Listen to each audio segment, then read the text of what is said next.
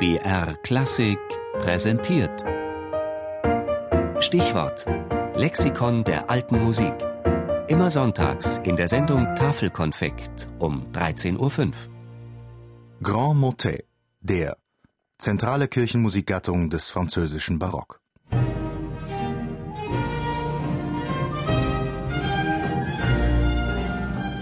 König Ludwig XIV., der selbsternannte Sonnenkönig, liebte die Inszenierung. Seine Mahlzeiten wurden vor Publikum eingenommen. Auch seine Schlafkammer war Bühne und selbst sein Stuhlgang soll von größter Bedeutung für seine Zeitgenossen gewesen sein. Wenn man nun bedenkt, wie viel Aufmerksamkeit solchen vermeintlichen Nebensächlichkeiten zukam, ist es nur logisch, dass Ludwig XIV. als Protagonist des Grand Siècle in die Geschichte eingehen sollte. Er ließ Schloss Versailles zu einem der größten und prächtigsten Schlösser Europas ausbauen. Er scharte unzählige französische Adelige um sich.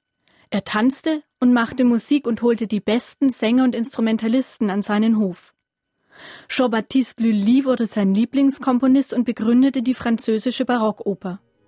Und auch die Etablierung des Grand Motet geht auf den Einfluss Ludwig XIV. zurück.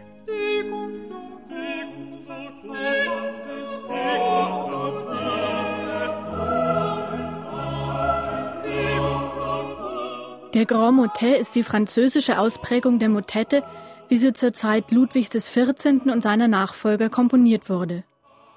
Der Schriftsteller Jean de la Bruyère zeichnete folgendes Bild des Kirchgangs. Die Großen der Nation versammeln sich täglich in einem Tempel, den sie Kirche nennen.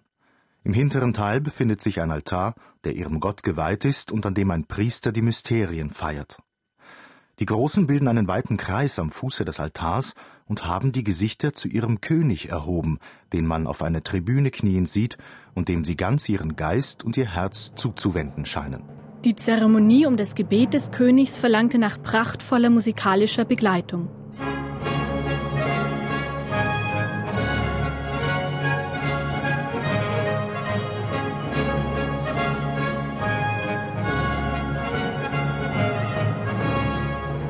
Dieser wohlbekannte Ausschnitt aus dem Tedeum von Marc-Antoine Charpentier verdeutlicht ganz gut, wie strahlend und prächtig der Grand Motet sein konnte.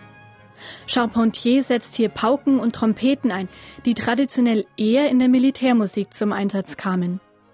Der Grand Motet ist eine Motette für eine große vokale und instrumentale Besetzung. Neben Charpentier war Michel Richard de Lalande einer der erfolgreichsten Komponisten dieser Gattung. Der Theologe Marc-Antoine Logier schwärmte von de Lalande. Niemand hat es in der Kunst der Melodie und der Begleitung weitergebracht als er.